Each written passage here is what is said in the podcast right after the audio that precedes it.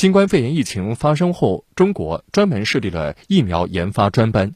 专班在全国范围内着眼于数十家疫苗机构，第一批筛选了八家机构，确立了九项任务，沿着五条技术路线推进疫苗攻关工作。这五条技术路线包括灭活疫苗、基因工程重组亚单位疫苗、腺病毒载体疫苗、减毒流感病毒载体疫苗和核酸疫苗。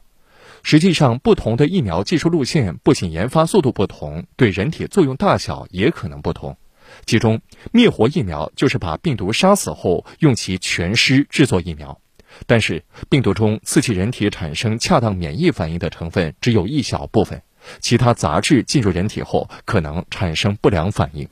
与灭活疫苗不同，基因工程重组亚单位疫苗、病毒载体疫苗、核酸疫苗均不包含完整病毒。这些疫苗只是选择了病毒中刺激人体免疫力的一小部分基因，将其作为有效成分，通过不同形式的载体送入人体。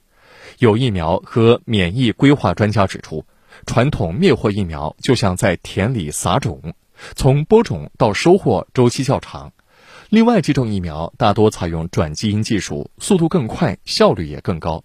以核酸疫苗为例，有形容称核酸疫苗相当于直接在外卖 APP 上点单吃饭，而灭活减毒疫苗则相当于要从买菜开始，一步步做起。